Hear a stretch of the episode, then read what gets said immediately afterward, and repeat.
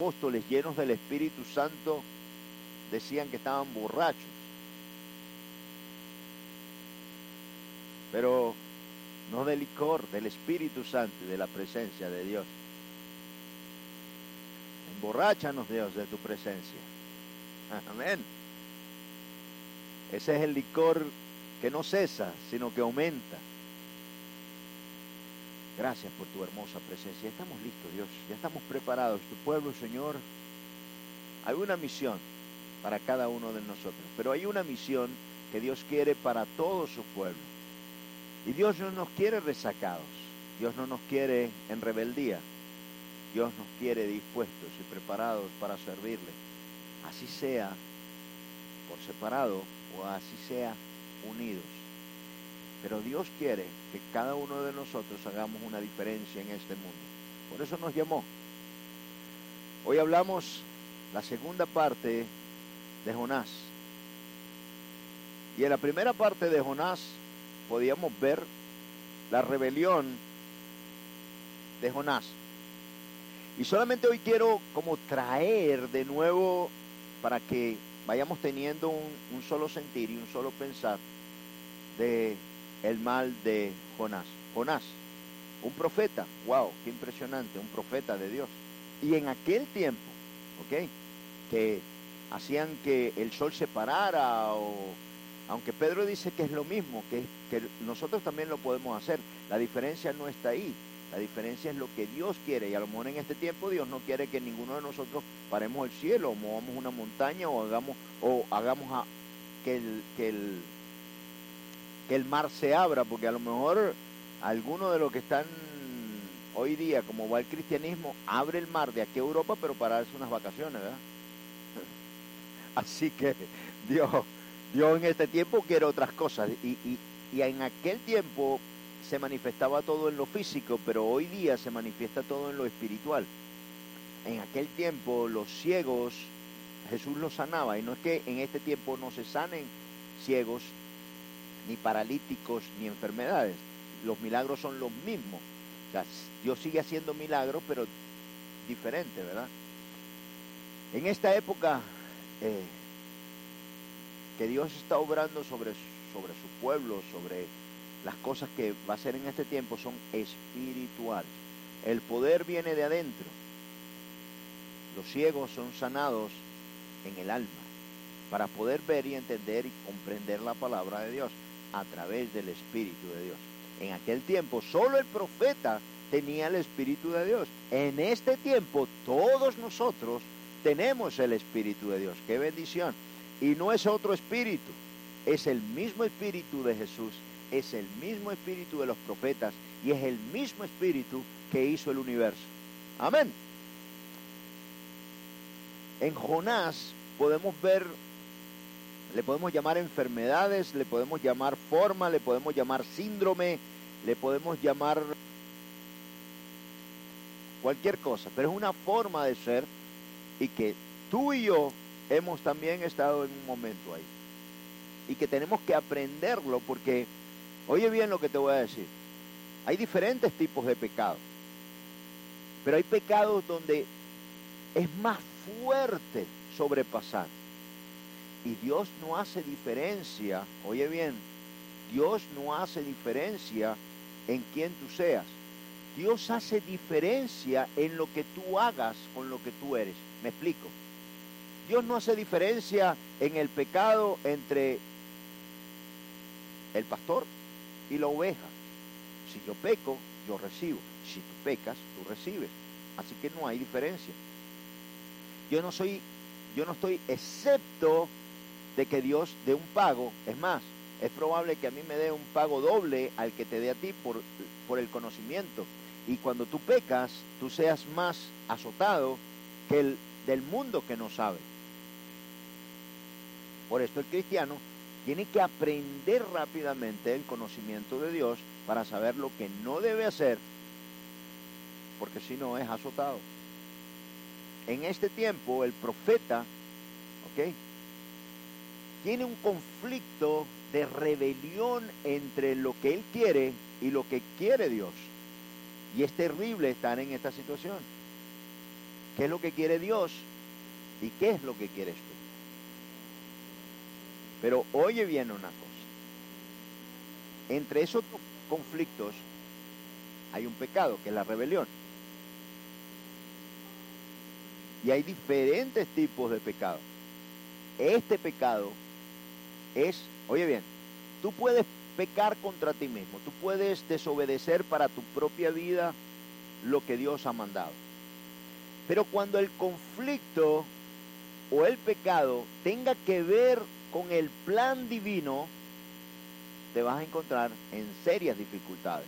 Porque cuando el pecado es contra ti mismo, Dios tiene como un poco más de misericordia, de espera, de, que razones, de que comprendas, de que entiendas. Pero oye bien, hay un pecado que es contra el plan divino, que es contra el plan del pueblo de Dios. Ese pecado,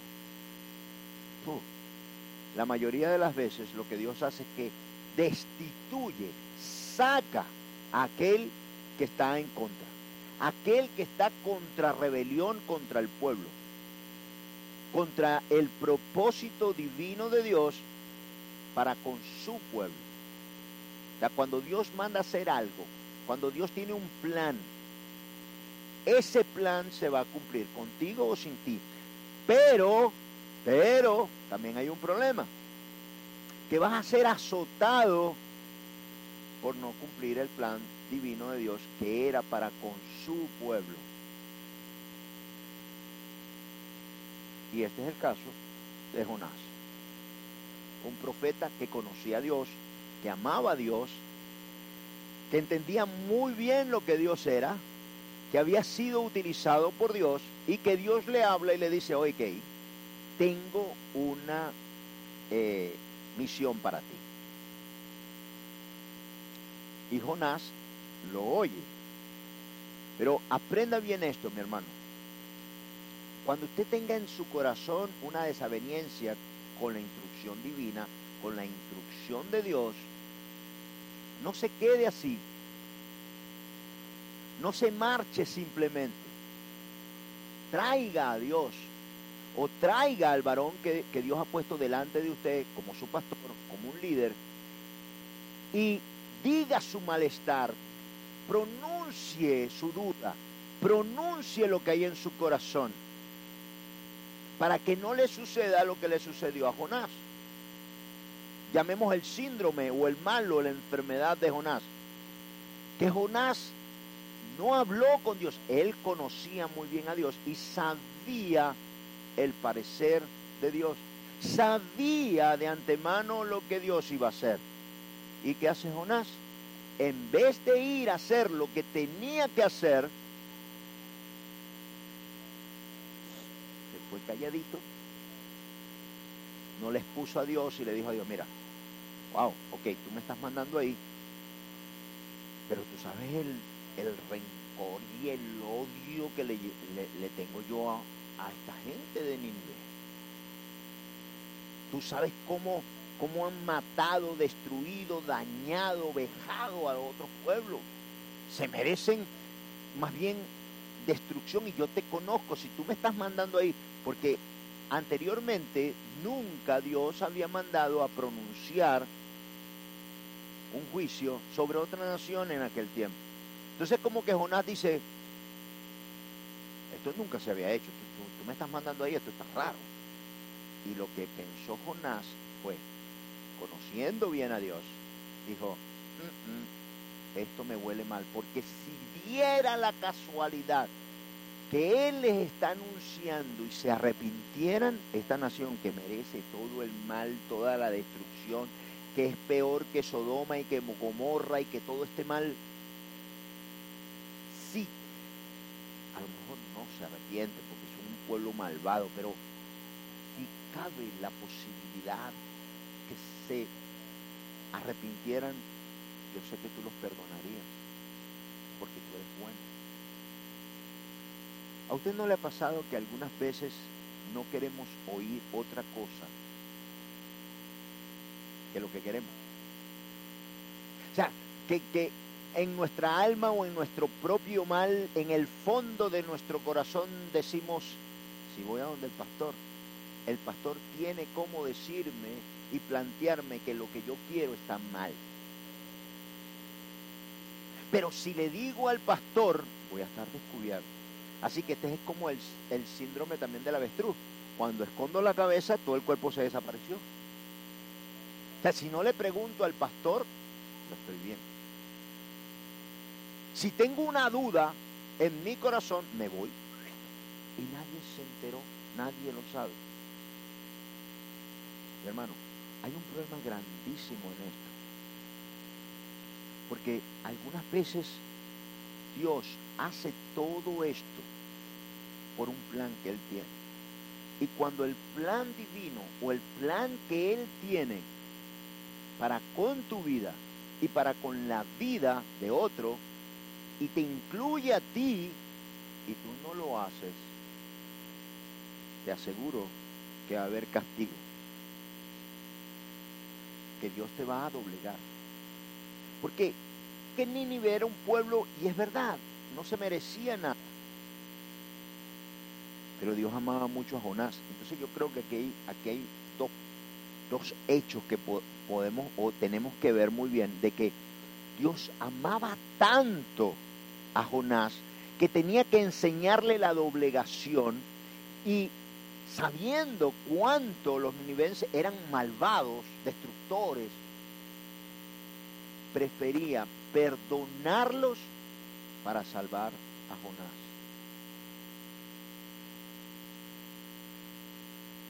En algunas circunstancias, Dios va a hacer movimientos para enseñarte a ti tu mal. ¿Cuál era el mal de Jonás? Rebelión. ¿Cuántos de nosotros hemos creído que podemos enseñar a Dios? Moisés le dijo a Dios, le dijo, mira, te voy a decir algo. Realmente tú estás equivocado. Bien equivocado. Porque yo soy tartamudo y tú como que no lo sabes. Pero mi hermano Aarón es fluye. Ese, ese es un orador, ese, ese, ese le vende a los peces agua. Y yo le dijo, ¿tú crees que yo no te conozco? A ti, a tu hermano, y que yo los hice, y que yo los fabriqué, y que antes que nacieran ya yo los conocía. Y que a ti te hice nacer para esto. ¿Tú crees que yo me voy a equivocar? ¿Tú crees que Dios te equivocó de ponerte en esta iglesia? ¿Tú crees que Dios te equivocó de ponerme a mí aquí como pastor tuyo? ¿Tú crees que Dios se equivocó de las personas que hoy tenían que venir aquí y los que nuestros hermanos que nos están viendo desde su casa? Dios no se equivocó. Dios no se equivoca. Dios no se equivoca. Dios está en control. Oye bien, y tiene contado los cabellos que se caen de tu cabeza. ¿Tú los has contado? ¿Cuántos aquí los cuentan? Le voy a ser sincero, ahora los estoy contando. Pero los que se caen.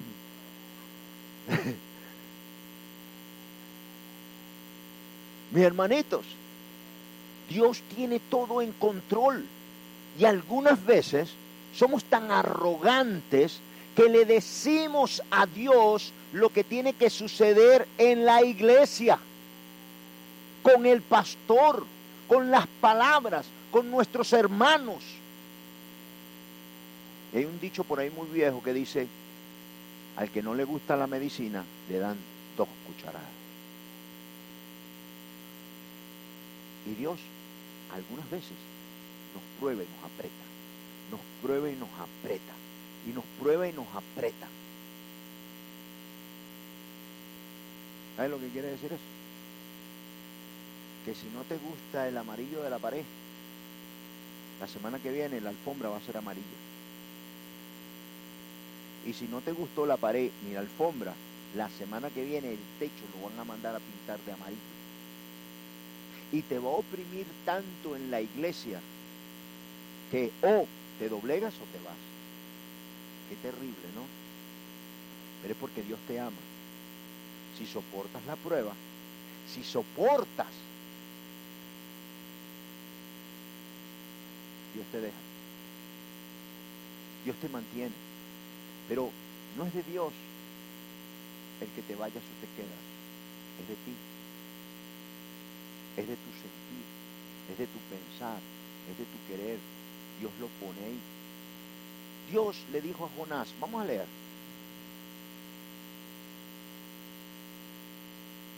Este año, esto es maravilloso, el libro de Jonás es tan pequeño, pero con tanta enseñanza que a lo mejor este año que Dios permita que ya todo venga a su normalidad. Este año yo creo que el estudio va a ser, si Dios lo...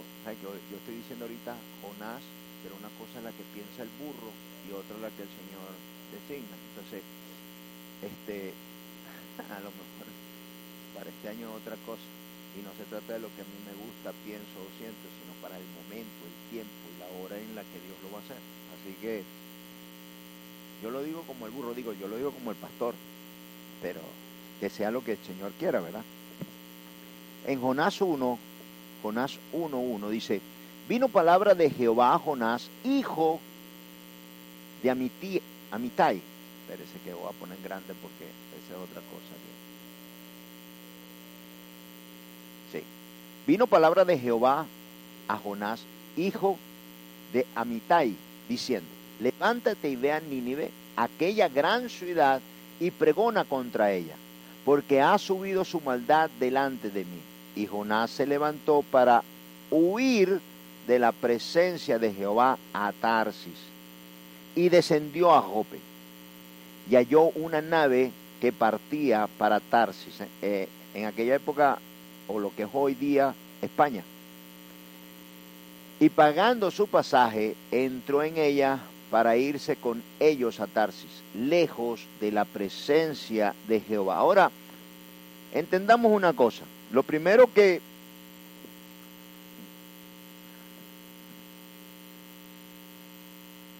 ¿Cuántos de los que están aquí, cuando llegaron a esta iglesia, en algún momento en su caminar quisieron irse de la iglesia? Levante su mano.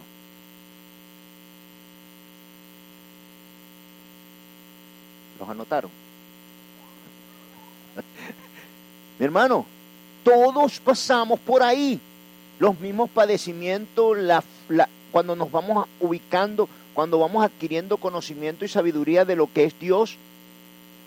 Porque en algún momento en nuestra vida, Dios nos pone en circunstancias donde nos trae, pero nosotros decidimos. Aquí dice, que el Señor le llevó mensaje y le dijo, ve y habla a esa gran ciudad. Se quedó callado, estaba en total desacuerdo conociendo a Dios, porque él conocía muy bien, un profeta de Dios. Así que no estipuló nada con Dios porque sabía que Dios le iba a ganar y que no era el sentir porque odiaba de toda su alma a esta gente y decide en silencio partir. Esto es rebelión. Y Dios lo sabía. Así que lo dejó tranquilito. Nínive quedaba para allá y tal cual. Él se fue para allá pensando que se iba a escapar. Y oiga bien, muchos contándome a mí, en algún momento cuando tomamos alguna decisión, alguna decisión, pensamos que esta decisión no tiene nada de malo. Que esta decisión voy a probar si es bendición de Dios. Entonces, de repente Jonás dijo, voy a probar, me voy a ir a Tarsis. Primero, si tengo el dinero. Para ver. Uf, exacto. Ni un centavo más, ni un centavo menos lo tengo exacto para el pasaje a Tarsi. Esto es de Dios.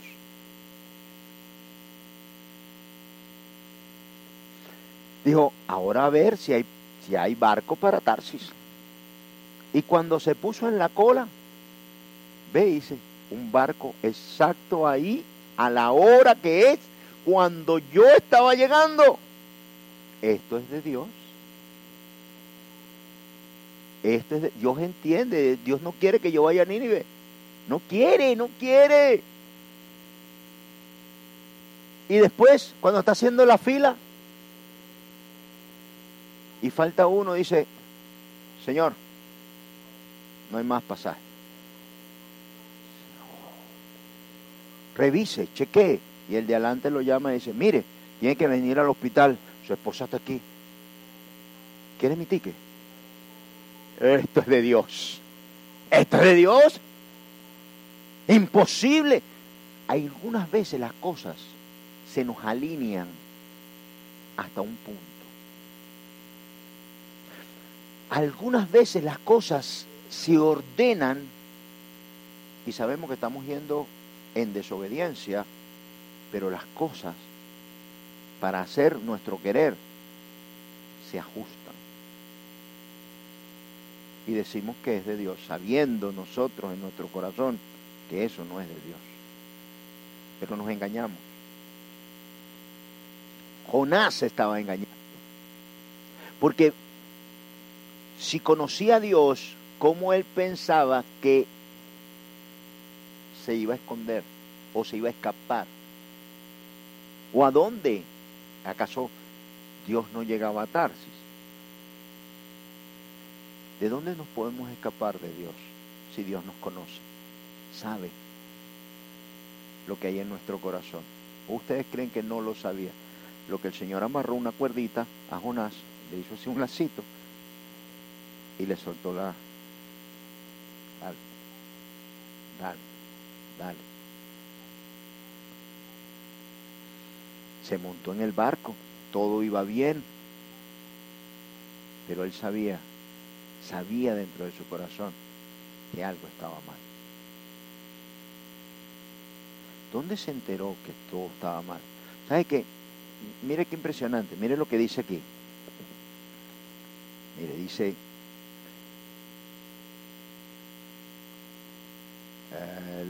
voy a leer el 3. Y Jonás se levantó para huir de la presencia de Jehová a Tarsis y descendió a Jope y halló una nave ¿ve?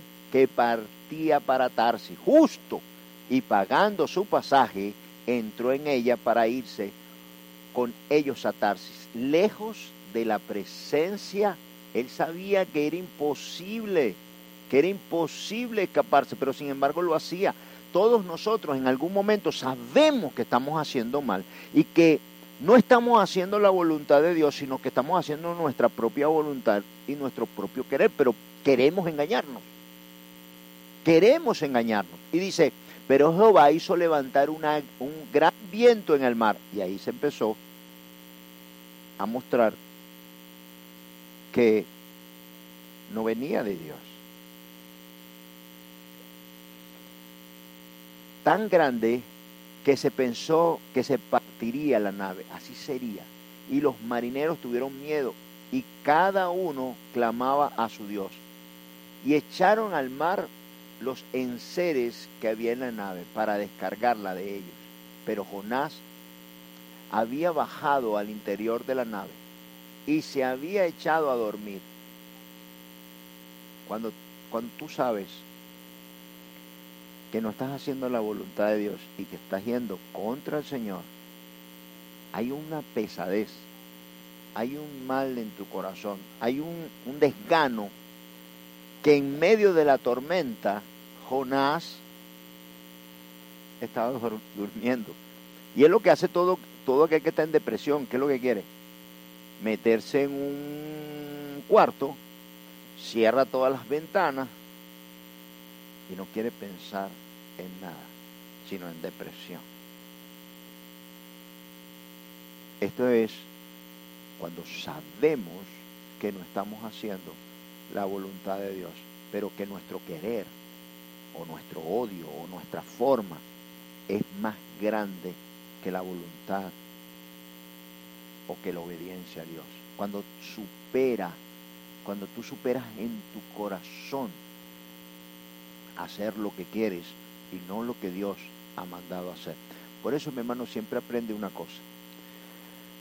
Están las cosas que Dios te manda hacer, están las cosas que Dios te ordena que hagas. Amar, perdonar, someterte, doblegarte. Y todas estas cosas no a un pastor ni a una iglesia, a Dios. Ah, yo de repente predico algo aquí y como a mí me ha pasado cuando yo, yo era oveja y no me gustaba lo que el pastor decía, porque no se ajustaba a lo que yo quería. Perfecto. Pero el pastor no escribió eso, lo escribió Dios. Así que mi, mal parecer, mi rabia, mi enojo o mi disgusto no es contra el pastor, ni es contra el líder, es contra quién. ¿Por qué, por qué si, si en el templo no se puede recibir llamada, no se puede contestar un texto, no se pueden hacer muchas cosas que debemos venir al templo y si tengo una llamada o tengo un texto, salirme. Yo he visto líderes haciendo eso. No líderes, pero ya crecidos. Si viene un líder y te llama la atención, ¿por qué te pones bravo? ¿Por qué nos ponemos bravos? ¿Por qué nos enojamos cuando nos llama la atención de algo que es justo? ¿Por qué? Porque si hablamos y conversamos dentro del templo en, el tiempo o no prestamos atención o no oímos bien al pastor y hacemos lo que tenemos que hacer y nos llaman la atención, ¿por qué nos enojamos? ¿No se ha preguntado eso? ¿Por, ¿Por qué me infatuo, como dice Pablo? ¿Por qué? En todo caso, me debo enojar con Dios. Porque de ahí parte la instrucción. Y esto es terrible, porque ustedes se dan cuenta que Jonás tenía ira contra eh, los de Nínive, pero él no culpaba a Nínive de la instrucción de Jehová, sino que conociendo el corazón de Dios, no quería ir a Nínive. Y esto es lo que nosotros tenemos que entender. La instrucción o lo que Dios te está mandando que hagas o que deshagas o que dejes de hacer, viene de quién? Viene de Dios, no del pastor, sino de la palabra de Dios. Entonces tú tienes que concebir bien y estar muy claro en lo que viene de Dios como instrucción de Dios preguntar por qué viene eso de Dios, que fue lo que no hizo Jonás, preguntarle a Dios, ven acá, ¿y por qué tú quieres hacer eso? ¿Para qué lo quieres hacer? Bueno, yo lo voy a hacer. No hizo nada con Dios. No le preguntó a Dios, sino que hizo, se marchó. Y todo iba bien, todo se le ajustaba, todo le, le era parecía un rompecabezas armándose. ¿Hasta qué? Hasta que el barco comenzó. Esos eran barcos que, que a cualquiera le debe haber dado miedo. Y pero estos eran marineros y estaban asustados. Ahora, ¿qué sucedió después? Te estoy tratando de hacer un recuento porque es muy importante. Dice el 6. Y el patrón de la nave se le acercó y dijo, ¿qué tienes, dormilón? Levántate y clama a tu Dios. Quizás Él tenga compasión de nosotros y no, y no pereceremos. Y dijeron cada uno a su compañero, venid y echemos suerte para que sepamos por causa de quién nos ha venido este mal. Y echaron suertes. Y la suerte cayó sobre Jonás entonces le dijeron ellos, decláranos ahora por qué nos ha, venido este mal. ¿Qué oficio tienes y de dónde vienes? ¿Cuál es tu tierra y de qué pueblo eres? Y él respondió, soy hebreo. Y oiga bien, qué impresionante, dice, y temo a Dios. Una cosa es lo que él dice y otra cosa es la que hizo, porque si le hubiese tenido temor de verdad a Dios, no hubiese hecho estas cosas. Pero su odio, su rabia o su acero, su, su querer era tanto, tanto, que no podía dejar de hacerlo.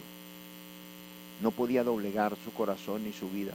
Él no podía concebir, concebir una vida en la que Dios tuviese misericordia de Nínive. No podía. Y algunas veces nosotros queremos que Dios ate, destruya, deshaga, mm, porque yo no estoy de acuerdo.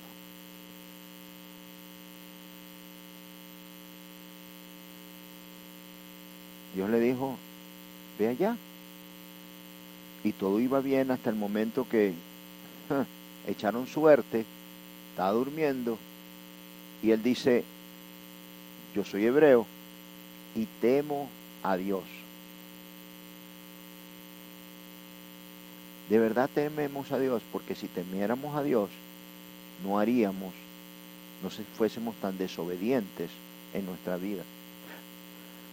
Aceptaríamos más, porque yo he estado muchas veces en desacuerdo con las cosas que Dios hace, pero por obediencia, Dios lo sabe, digo, Señor, yo lo voy a hacer, porque está bien.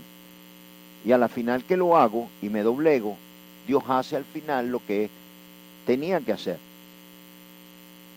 Otras veces no, pero es la voluntad de Dios. Y cuando Dios lo haga, tengo dos cosas que hacer. O aceptarlo o aceptarlo. Porque a la final, lo que Dios dijo que iba a hacer, lo va a hacer contigo o sin ti.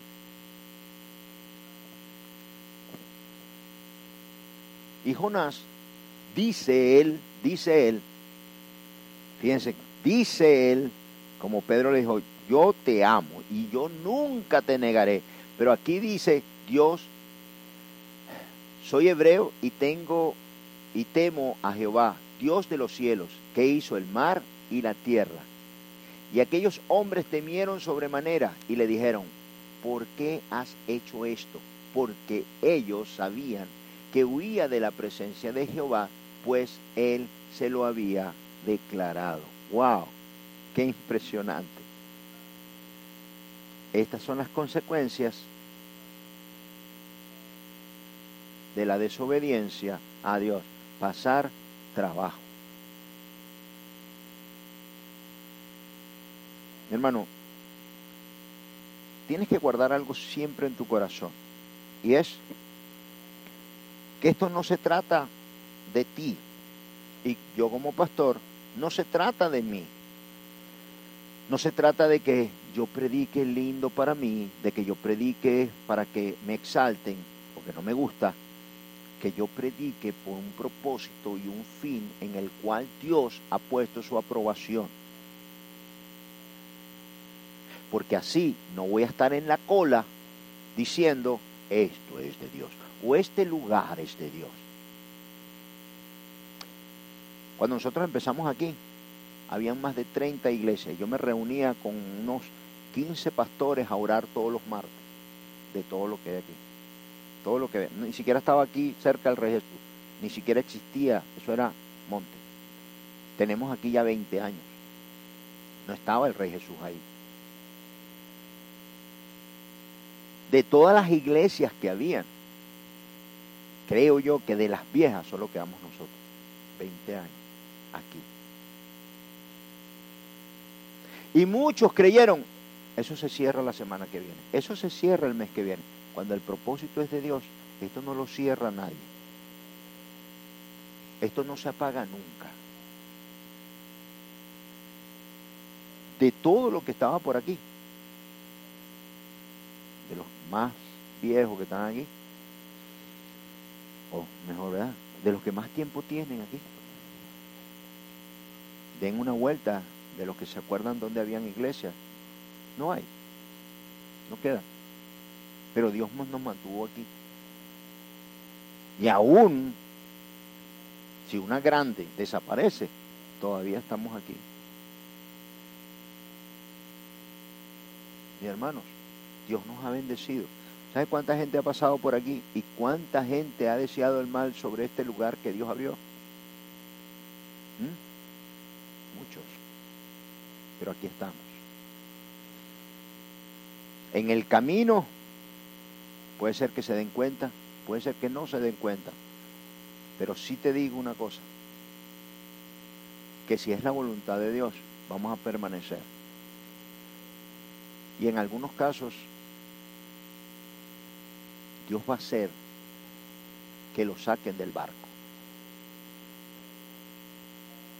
que lo tiren por la borda, para que no haya otro mal. Mire, mire lo que pasa. Dice aquí, dice aquí,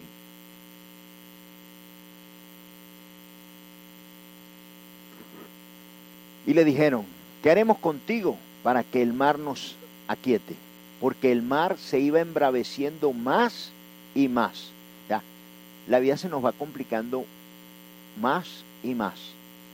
Él le respondió, tomadme y echadme al mar, y el mar se os aquietará, porque yo sé que por mi causa ha venido este gran, esta gran tempestad sobre vosotros.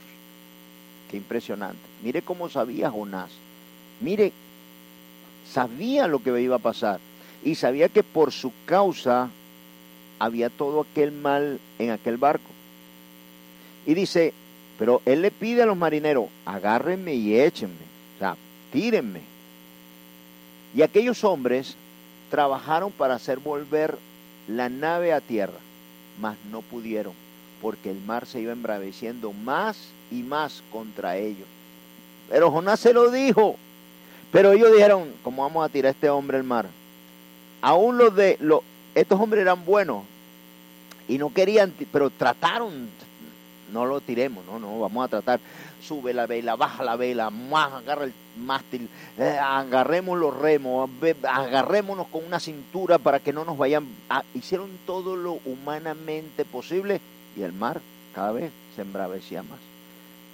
Yo, yo me imagino que todos se veían así como, ¿a dónde está Jonás? Busquen a Jonás, ya es hora de tirarlo. Saquémoslo de aquí porque este mal no me lo aguanto.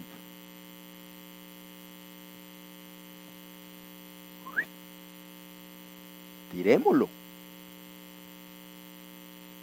Tirémoslo. Ningún otro marinero se fue, ¿verdad? Ni se tiró al agua. Aun si todos se hubiesen tirado al mar, Dios todavía necesitaba que ese barco se destruyera. Pero no era por los marineros, era por Jonás. Déjame explicarte algo. Lo que, lo que Dios está haciendo con Jonás, ¿ok? ¿Ustedes creen que Dios no sabía que todo esto iba a suceder? Dios lo sabía. ¿Ustedes creen que Dios no sabía el mal que había en el corazón de Jonás? Como el mal que había en el corazón de Job, los que han leído Job. Dios lo sabía. Pero para llevar a Jonás al punto de quiebre, al punto de reconocerlo, al punto de doblegarlo y de hacer la voluntad de Dios, tenían que pasar todas estas cosas. ¿Por qué? Porque a Dios no le interesaba Nínive. O, o vamos a suponer que no es que no le interesaba. Era más el interés que tenía para sanar el corazón del profeta de que él se encontrara en esa situación, porque tú y yo hay situaciones en las que no hemos estado y no sabemos cómo vamos a actuar.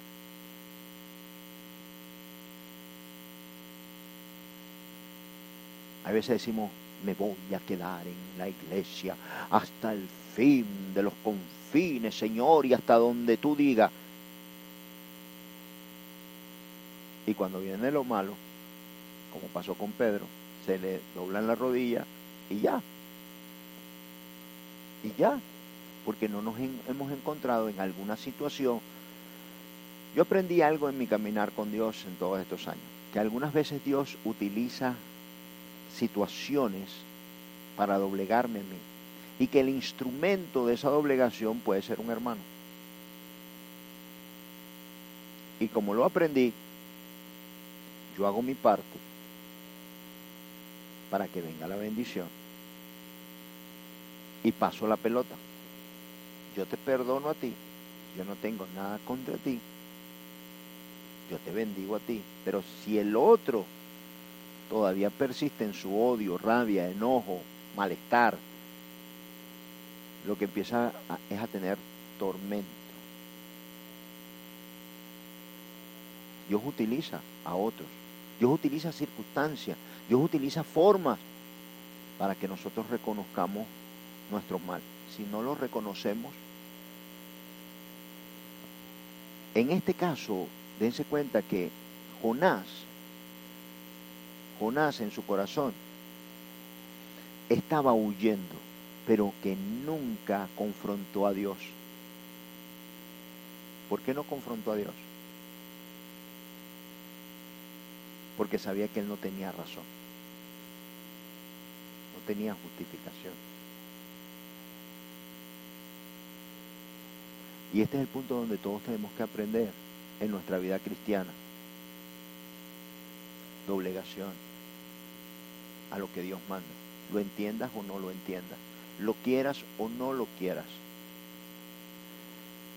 Y con agradecimiento y con amor a Dios, diciéndole, Señor, gracias, lo acepto.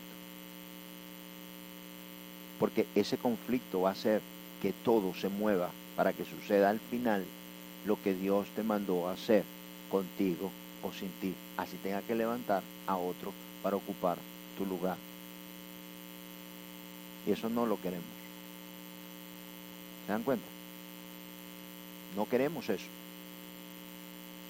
Dice, mire bien esto, dice, dice en el 14, entonces clamaron a Jehová y dijeron, te rogamos ahora, oiga, estos son los marineros que se convirtieron. Imagínense ya el primer, uno de los primeros propósitos impresionantes que Dios hizo a través de, de, Jonás.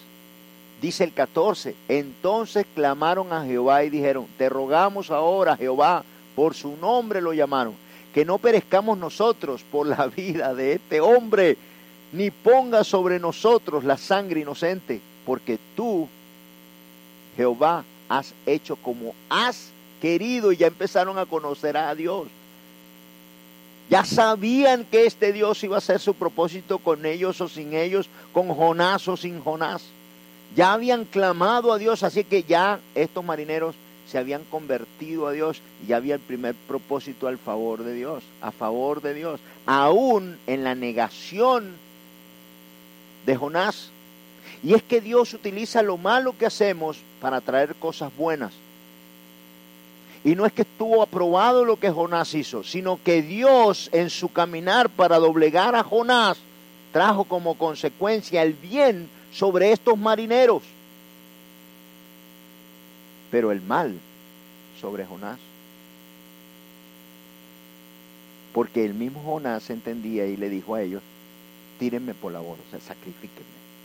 Entonces cuando lo hagan, pero no quisieron, no, no quisieron hacerlo al principio.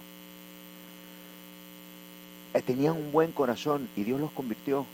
Fíjense que cada uno al principio clamaba a su propio Dios, pero después todos quedaron clamándole a Dios, a Jehová.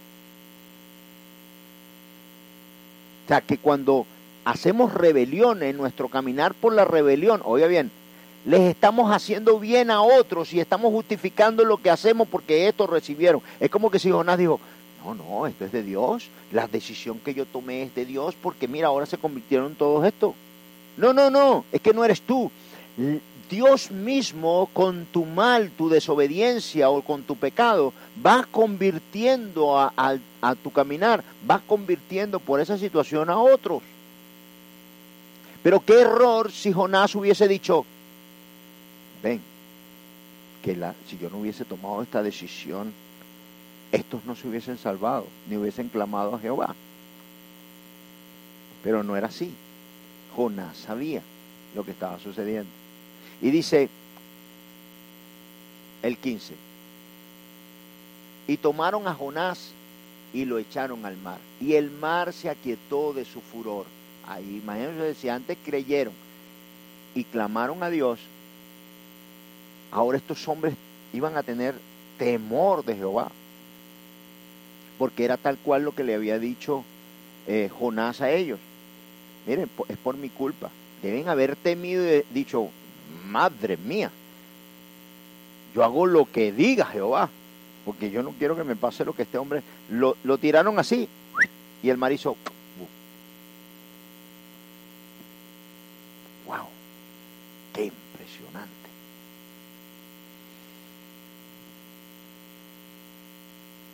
Mi hermano, el temor a Jehová es la obediencia a Dios, es la obediencia a Él en hacer como Él dice, cuando Él dice, por lo que Él dice, y darle gracias por cualquier sea tu situación, siendo obediente. No escabulléndote, porque no, no, te vas a poder escabullir de Dios. No importa dónde tú vayas. Pero si Dios tenía un propósito en ti para el pueblo, o para doblegarte a ti, tú te vas a llevar tu mal contigo. Jonás no se escapó de Dios. Llevó su desobediencia y su mal la llevó con él. Él se iba a Tarsis y él iba a llevar su mal a Tarsis y donde él fuera, porque no te puedes esconder de Dios. Tu mal va a estar en ti, no en, no en los que están afuera.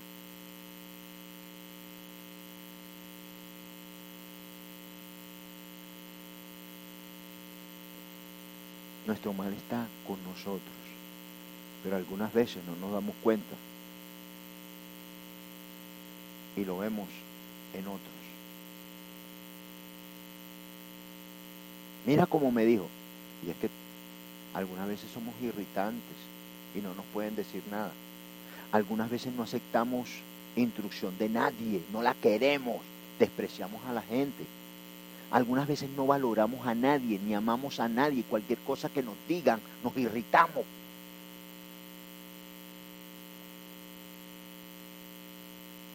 Algunas veces simplemente no sabemos ser felices, ni soportar, ni aguantar, porque es una condenación para nosotros.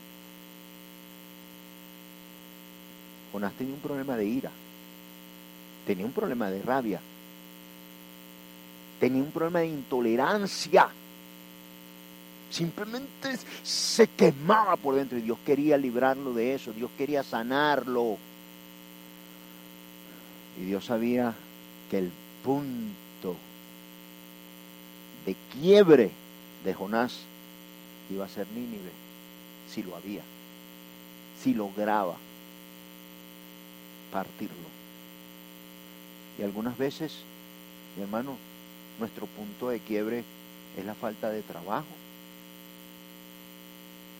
o la falta de un hijo, o la muerte de un hijo, o un accidente en nuestra vida, o cosas que suceden que es nuestro punto de quiebre para con Dios.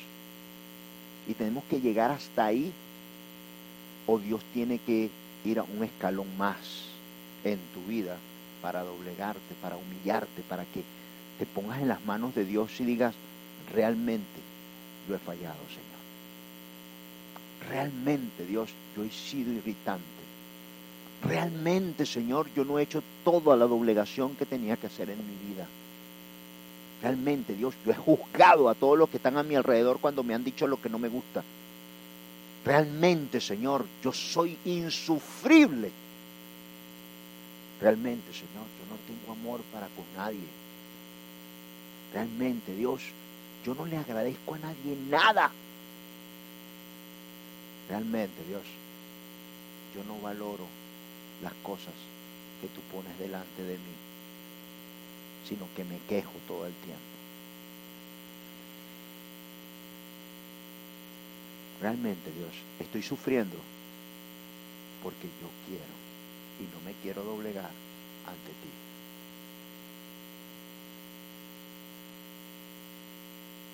Dios, ayúdame. Pero de la boca de Jonás hasta este momento no había sucedido. Y lo tiran al mar. Y, hoy y vamos a entrar hoy al 2. Y dice el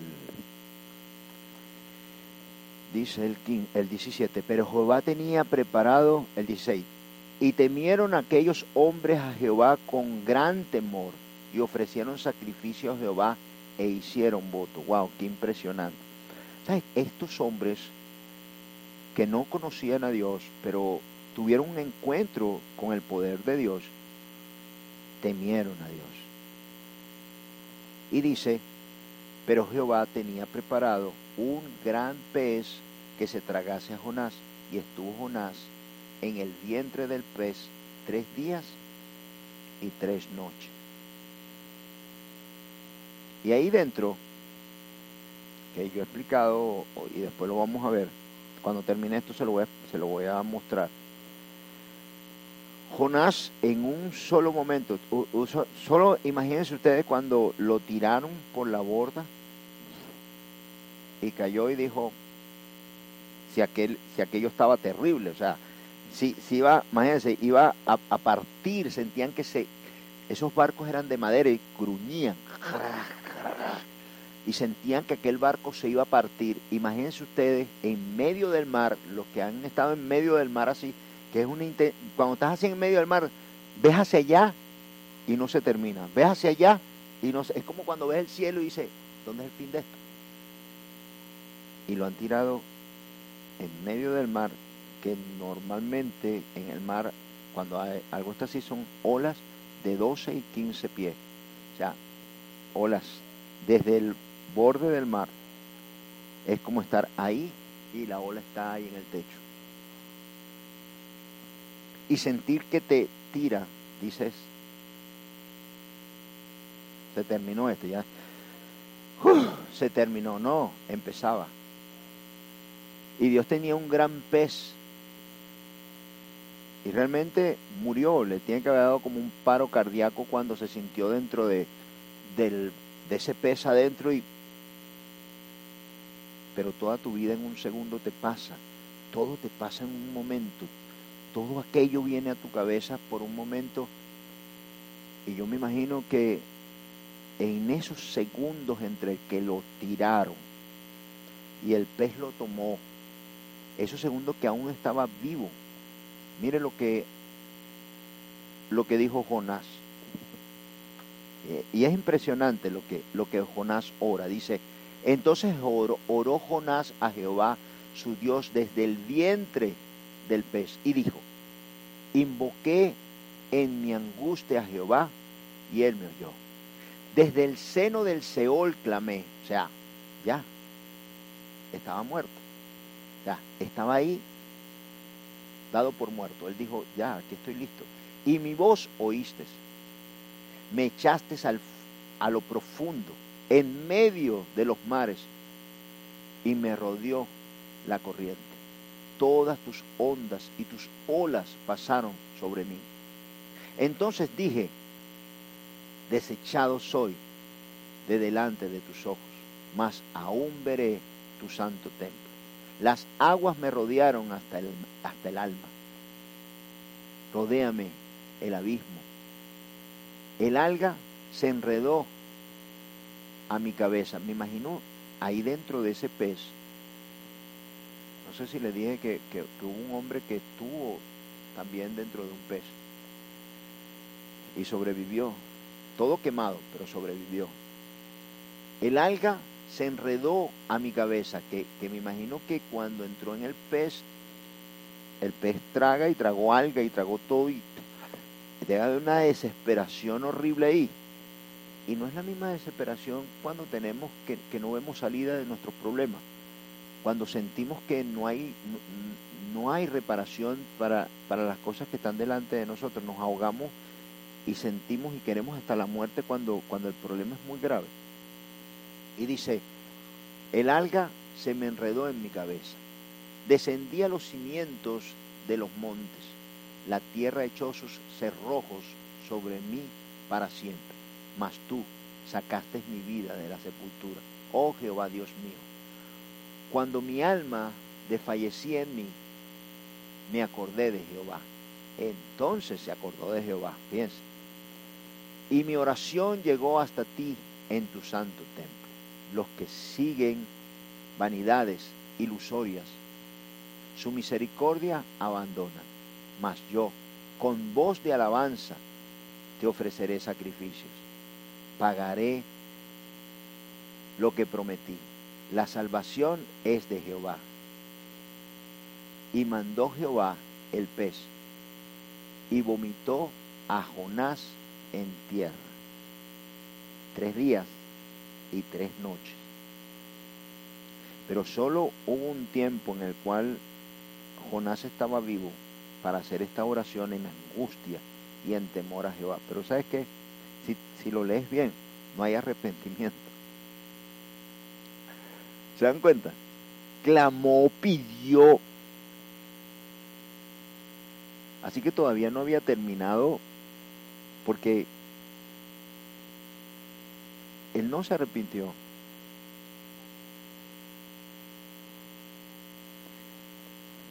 Así como dice, vamos un momentico para leer eso y volvemos aquí. Y volvemos aquí.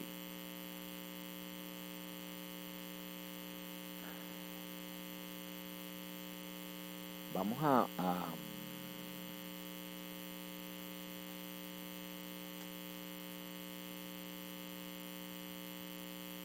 Vamos a Primera de Pedro.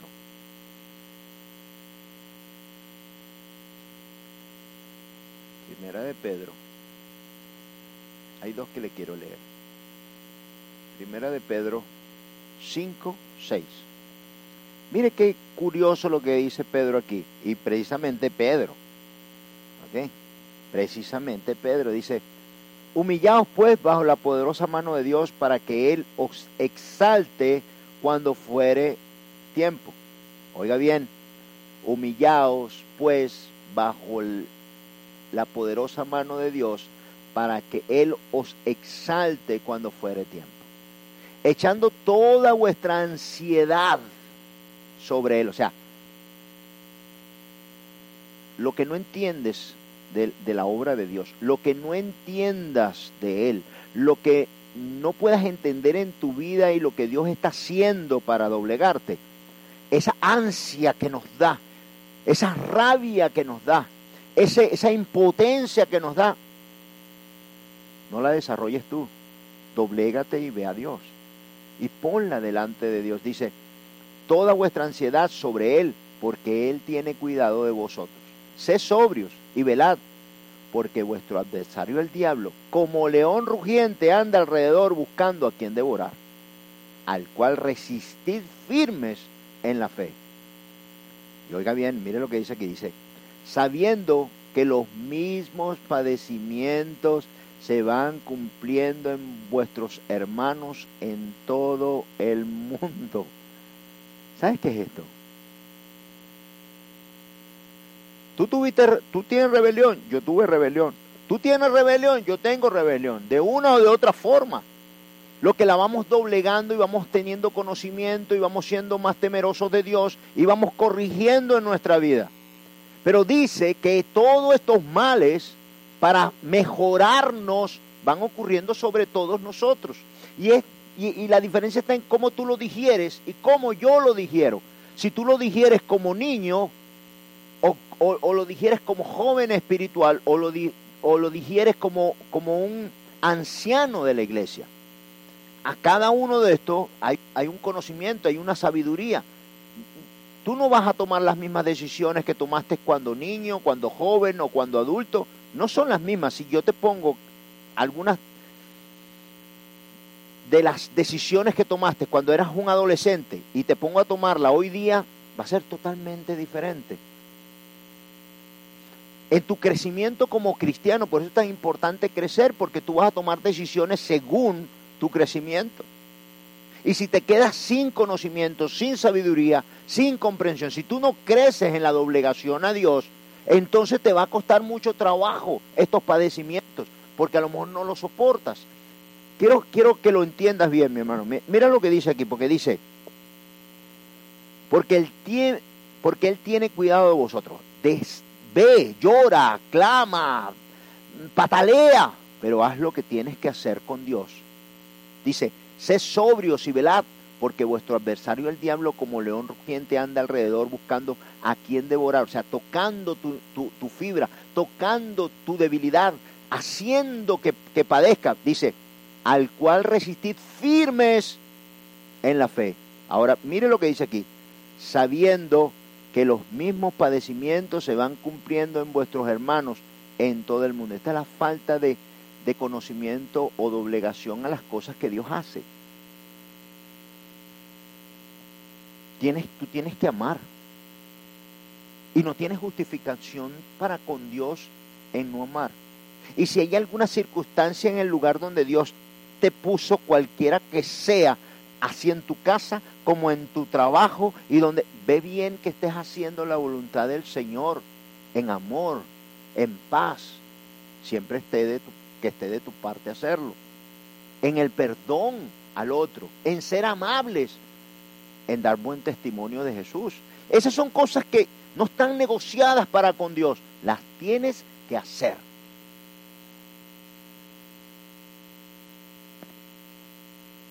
Ahora, si Dios te pone en el trabajo a alguien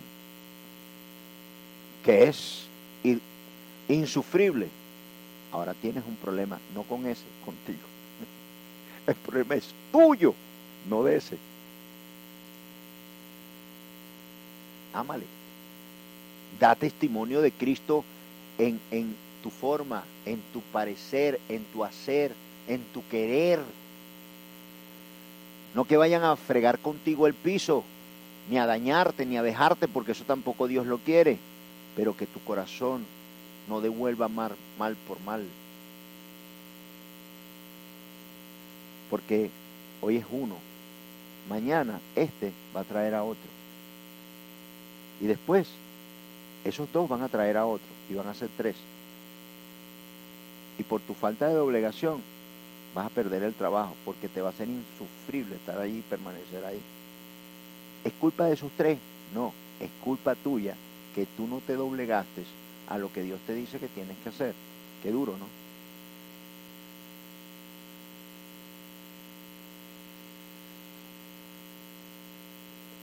Dice Pedro que estos padecimientos son normales en todos nosotros.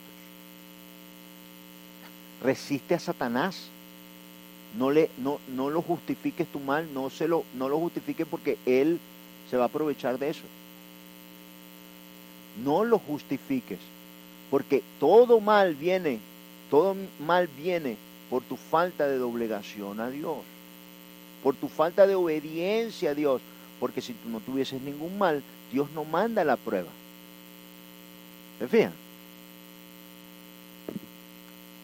Mire lo que aquí dice, dice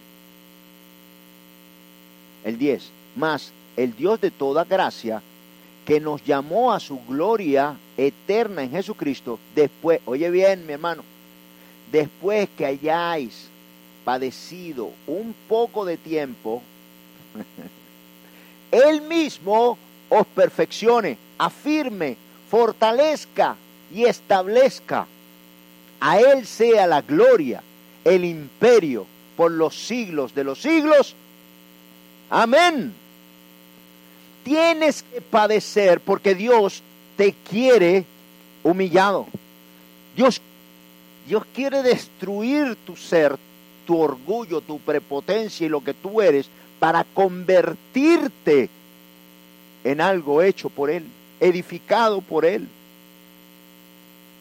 No le eches la culpa a nadie, ni al pastor, ni a los líderes. No le eches la culpa a la prédica, no le eches... Me voy a ir porque es que siento una ira. Esto es una cosa impresionante. A lo mejor todos lo saben, pero se lo voy a decir. Cuando empezamos a tener conflictos en la iglesia y nuestro corazón ah, está apretado y dejamos de, de venir tres semanas porque eh, eh, al que agarrábamos lo matábamos. Y cada vez que voy, el pastor habla de lo mismo y eso es para mí. Y entramos. Porque yo también, no sé si saben, yo, yo también fui oveja, ¿sabían? Sí, yo no nací pastor. Y cuando entras a la iglesia y viene un hermano y te dice con mucho amor, dice, mi hermano hace tiempo que no lo veía. Queremos tener rayos láser. No me preguntes eso. Esto lo hace para. Y Dios, y el hermano no sabe ni por qué preguntó eso. Nunca pregunta eso, pero el Señor le dice, pregúntale dónde estaba. Dile con amor, dile, hermano, ¿y usted como que estaba de vacaciones? Pues no, estaba ocupado, hermano, estaba ocupado. Porque el Señor sabe, sabe dónde darte exactamente en el punto de quiebre. Y si no soportas, porque todos lo pasamos, dice Pedro, todos los pasamos, y no me recupero de esto, o te quedas o te vas, o soportas o eres desechado.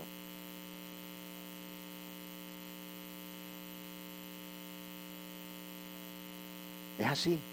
Y dice que por un tiempo, pero ten cuidado, ten cuidado, aírate, pero no peques. O sea, mantén a Satanás ahí, Dios te va a probar, doblégate a Dios, pero no escuches al diablo, no escuches a Satanás porque anda como león rugiente. No prestes tu corazón ni tu sentir a este. Yo he tenido en algunos momentos que yo he, tenido desavenencias con Dios, pero entiendo que tengo que hacer aunque no lo quiera, hasta que veo que era lo que Dios estaba haciendo. Dios no tiene problema que tú no estés en desacuerdo o que no lo quieras hacer. Dios lo entiende, pero Dios quiere tu doblegación, tu humillación. Dios quiere eso de ti, porque lo necesitas, si no Dios no te lo manda. Si lo soportas, qué bendición subes a otro nivel. Yo no lo digo, mi hermano. Aquí está, ¿está claro esto o no? ¿Verdad? Que dice, clarito lo dice, dice el 10, más el Dios de toda gracia, que nos llamó a su gloria eterna en Jesucristo. Oiga bien, después que hayáis padecido un poco de tiempo, ¿quién lo escribe? Pedro. ¿Y a quién le vino la prueba? A Pedro él mismo, fíjense, él mismo, el mismo Señor, perfeccione, afirme, fortalezca y establezca, a Él sea la gloria y el imperio por los siglos de los siglos. Amén.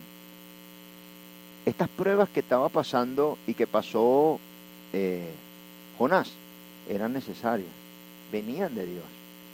Dios lo sabía, sí, pero Dios también sabía que lo necesitaba. Y ese tiempo, ese tiempo dentro del pez, ese tiempo de muerte, ese tiempo que algunas veces Dios nos aparta o nos separa, es para que arreglemos nuestras desavenencias con Dios. Porque no se trata de ti, ni de lo que tú quieres, ni de lo que a ti te gusta, sino de lo que Dios hace plantea, prepara o planea. Y Dios quiere que lo entiendas, que la doblegación trae como consecuencia la bendición. La obediencia. No hay bendición sin obediencia. Pero Dios es como un caballo. Cuando, cuando le ponen por primera vez los hierros, el cabestrillo al caballo, si el caballo se deja y se entrena, perfecto. Si no le van a dar y le van a dar hasta que le rompen aquí, le rompen esto. Y si el caballo es indomable, nadie lo quiere. Y un caballo que nadie quiere, que no sirve para nada, lo matan. No sirve. No sirve para montar, no sirve para arriar, no sirve, no sirve. Nadie lo quiere, no lo venden, nadie, no se lo vendes a nadie. Así Dios nos pone el cabestrillo y prueba, a ver, ¿cuánto, cuánto, cuánto tú te doblegas? ¿Cuánto? Y Jonás estaba pasando esto y dentro del pez, dentro del pez, clamó a Dios, pero nunca hubo arrepentimiento. Y él y vomitó el y le pidió a Dios, le clamó a Dios. ya terminamos, pero quiero mostrarte esto también. Dice en Mateo 12, en Mateo 12, Jesús hace referencia a Jonás. Y mira lo que dice Jesús. Dice, Él respondió y les dijo, la generación mala y adúltera demanda señal. O sea, los rebeldes, los que no se ajustan a Dios, piden señal, pero señal no les será dada, sino la señal del profeta Jonás. Porque como estuvo Jonás en el vientre del gran pez tres días y tres noches, así estará el Hijo del Hombre en el corazón de la tierra tres días y tres noches. ¿Se dan cuenta? Jesús físicamente estuvo muerto tres días y así Jonás estuvo muerto tres días y tres noches. Y esa es, y Dios no se la dio, sino la de Jonás, la falta de entendimiento, de comprensión y de lo que es todo el ser humano cuando no se doblega a Dios. Y esta es una, esto es una fuerza de poder. O puedes tú o puede Dios. Solo quiero poner en tu corazón quién crees tú que gane. Y quiero terminar hoy solo para encaminarnos a Jonás 3. Y en Jonás 3, en Jonás 3, encontramos, y lo voy a leer, pero la semana que viene lo, lo vemos bien. Dice, palabra de Jehová por segunda vez a Jonás, diciendo, levántate y ve a Nínive, aquella gran ciudad, y proclama en ella el mensaje que yo te diré. Y se levantó Jonás y fue a Nínive, conforme a la palabra de Jehová. Y era Nínive ciudad grande en extremo, de tres días de camino. Y comenzó Jonás a entrar por la ciudad camino a un día y predicaba diciendo, de aquí a cuarenta días Nínive será destruida. Y los hombres de Nínive creyeron a Dios y proclamaron ayuno y se vistieron de silicio desde el mayor hasta el menor de ellos. Y llegó la noticia hasta el rey de Nínive, y se levantó de su silla, se despojó de sus vestidos y se cubrió de silicio y se sentó sobre la ceniza e hizo proclamar anuncio en Nínive por mandato del rey y de sus grandes, diciendo, hombre y animales, bueyes y ovejas no gusten cosa alguna, no se les dé alimento ni beban agua. Y miren el 8, qué impresionante lo que dice el rey, sino cúbranse de silicio, hombres y animales, clamen a Dios fuertemente y conviértanse cada uno de su mal camino, de la rapiña que hay en sus manos. Qué impresionante. El rey mandó arrepentimiento. Esto ya se los voy a dejar para la semana que viene, pero quiero que yo quisiera predicar así como Jonás. Dios, ya él fue, pero te das cuenta que no fue con agrado. Y Dios le dice a él, que yo me imagino que esto debió haber sido mucho más largo, que Dios le había dicho a Jonás, ok Jonás, mira, vas a entrar a Nínive y les vas a decir, miren, de aquí a 40 días, eh, Jehová, el Dios grande y poderoso, Dios de Israel, traerá sobre ustedes un gran mal, el cual nunca habían visto, y que desde Sodoma y Gomo, y le debe haber dicho, vas a decir todo esto. Y Jonás solo dijo, Nini va a ser destruido, ¿ok?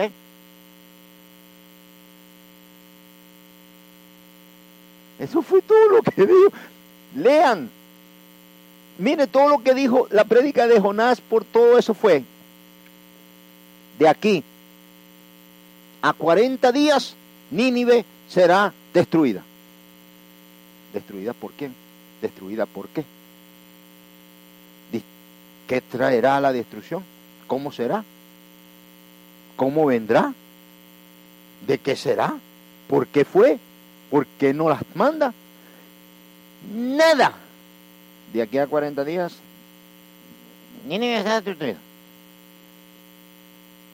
¿Qué dijo? ¿Qué dijo? Algo de Nínive, algo de nosotros. vamos a seguirlo, a ver qué es lo que... Eh, se va a destruir por, todo, 40 días. ¿Quién es este tipo? Ah, mira, no, dicen, es, un profeta. ¿Pero profeta de quién? De Jehová. Yo me imagino que Nínive completa comenzó a sacar cuenta y cuando llegó a donde el rey dijo, averigüenme a ver quién es este hombre, porque está diciendo que va a ser destruida Nínive. Este, veamos a ver de dónde viene.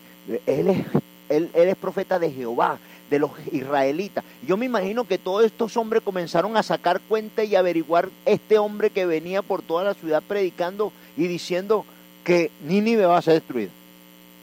Fíjense que con mala manera como para que no sucediera, como para que no entendieran y la ciudad fuese destruida. Y no pasó esto. La semana que viene seguimos con este, con este tema. Y el resultado de esto es que aprendamos muy bien, porque lo que le costó a Jonás comprender esto, no nos sucede a nosotros. La voluntad de Dios y la primera de ellas, o, dos de las principales, y, forma tu cristianismo, tu fe y tu esperanza en estas cosas. Amarás a tu Dios por sobre todas las cosas, obedeciendo. Dios está en control de todo. No te quejes de nada. No te quejes, no vale la pena. No seas juzgador de las cosas que está haciendo o que va a hacer Dios. Todo está en control, todo está bien. Si hay algo de Dios que no te gusta, pídele y dile, házmelas entender, Señor. Yo voy a hacer lo que tengo que hacer. Voy a hacer las cosas. Voy a guardar el amor dentro de mí. Voy a guardar el perdón dentro de mí. Voy a guardar todas las cosas que tú has mandado hacer al cristiano, Señor. Voy a hacer lo que tengo que hacer. Y mientras tanto, Dios, veme enseñando, Señor, por qué hacerlas. Pero obediencia que en tu corazón no haya rebelión, no haya falta contra lo que Dios manda.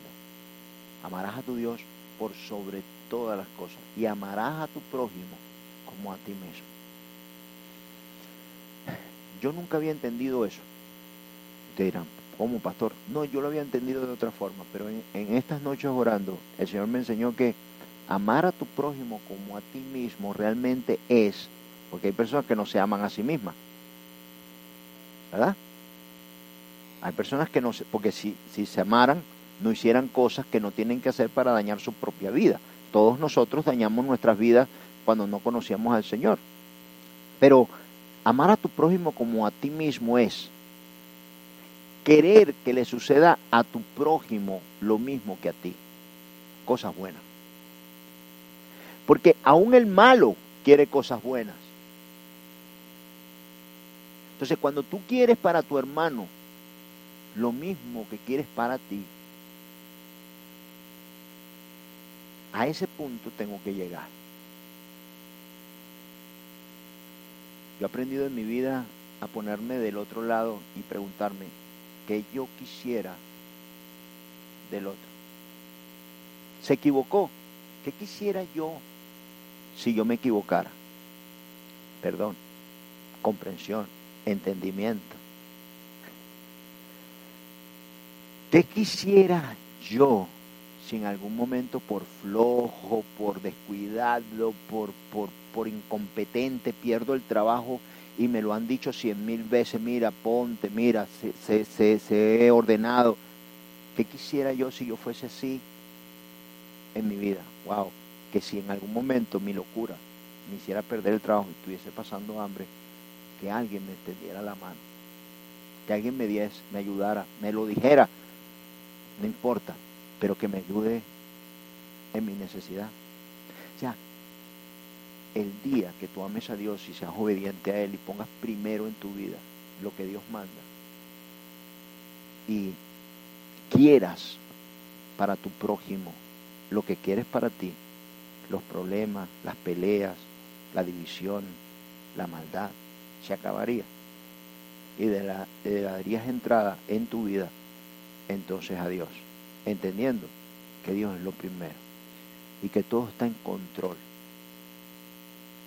que no hay nada de qué quejarse y aprende, porque si en alguna situación estás pasando o en alguna en algún momento en tu vida pasas por la misma situación una, dos, tres, cuatro veces, entonces ya es hora de que medites el por qué te pasa eso. Porque si este hombre no hubiese aprendido, hubiese, se hubiese bajado de ese barco, hubiese entrado otro y hubiese pasado lo mismo. Y así hasta que aprendiera. Entonces algunas veces no nos doblegamos a Dios. Hermano, los amo muchísimo y desde la semana que viene empiezo a predicar. Yo creo que este es un sistema muy bueno el de el de Jonás. Decir lo que es y que después usted busque, se entere, se prepare, indague. El servicio del jueves, igual que todos los años, para darle gracias al Señor, es a las 10 de la mañana, el jueves temprano. Entramos y salimos para darnos tiempo también a prepararlo todo y a darle gracias al Señor en nuestros propios hogares. Padre, te damos gracias, mi Dios, por este y por cada día, Señor. Bendice nuestro corazón, bendice nuestro padecer, bendice, Señor, nuestra inteligencia y lo que nos has dado de sabiduría, Dios. Bendice, Señor, que podamos venir todos los días a ti, preguntándote, indagando, Señor, cuál es ¿Qué es lo que hay en tu corazón, Dios? Que no tomemos por nuestra propia cuenta y nuestros propios pensamientos y en nuestra propia vida lo que debemos hacer. Que contemos contigo, Dios. Que no huyamos ni juzguemos a otros por nuestra propia condición. Señor, que no haya rencor, ni odio, ni rabia, ni enojo contra ningún ser, Padre, en esta vida, Señor que siempre nuestro amor a ti y nuestra obediencia a ti sea más grande que nuestra propia vida. Entonces entenderemos, Dios, tu obra en cada uno de nosotros. Te damos gracias hoy y te damos gracias, Dios, cada día. que alabamos y bendecimos tu nombre en el nombre poderoso de tu Hijo Jesucristo. Amén. Gracias, Dios. Venimos ante ti, Señor, para entregar. As humans, we're naturally driven by the search for better. But when it comes to hiring, the best way to search for a candidate isn't to search at all. Don't search, match with Indeed. When I was looking to hire someone, it was so slow and overwhelming. I wish I had used Indeed. If you need to hire, you need Indeed. Indeed is your matching and hiring platform with over 350 million global monthly visitors, according to Indeed data, and a matching engine that helps you find quality candidates fast. Ditch the busy work. Use Indeed for scheduling, screening, and messaging so you can connect with candidates faster. And Indeed doesn't just help you hire faster. 93% of employers agree Indeed delivers the highest quality matches compared to other job sites, according to a recent Indeed survey. And listeners of this show will get a $75 sponsored job credit to get your jobs more visibility at Indeed.com slash podcast. That's Indeed.com slash podcast. Terms and conditions apply.